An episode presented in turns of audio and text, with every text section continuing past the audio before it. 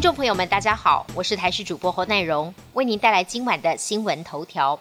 端午连假第二天，国道整体车流比去年同期减少一成，不过民众从东部北返，时间大多集中在下午，部分路段还是有塞车的情况。另外，西部国道也有多起车祸发生，造成交通打结，时速一度不到二十公里。高工局预估，明天连假最后一天，车潮还是以北返为主。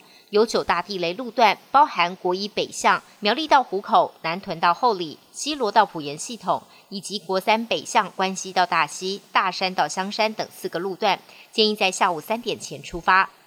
受到西南风影响，中南部水汽增多，尤其屏东部分地区日累积雨量，截至下午已经超过七十毫米。新北市细指瑞芳午后也有短暂雨发生。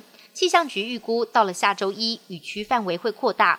因为今年第三道梅雨封面接近，整个西半部地区短暂阵雨或雷雨发生几率高。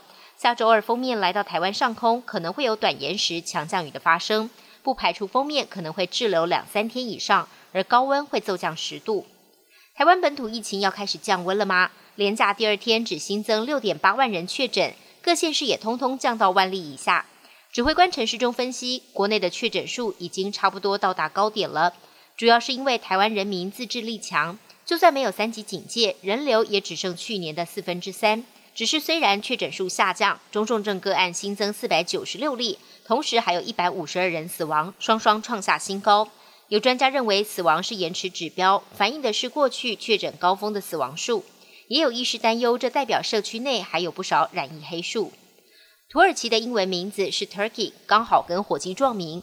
常年被人称作是火鸡，是不少土耳其人心中的痛。土耳其当局前两天去函联合国，要求更改土耳其的外语名称。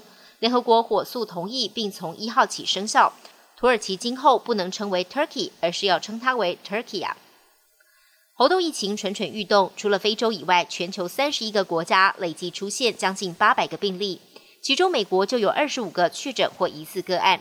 而美国对境内病例展开基因分析后，更赫然发现有两种不同的病毒株，而且还有一例找不到感染源。专家担忧美国可能存在黑数，但也强调目前还不必过度担忧。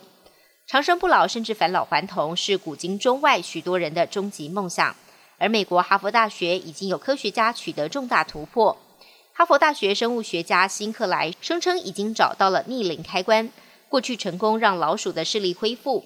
方法就是将诱导性多功能干细胞结合无害的病毒，再把病毒注入老鼠的视网膜神经节细胞，帮助老鼠恢复视力。未来就是进一步往人体临床试验的目标迈进。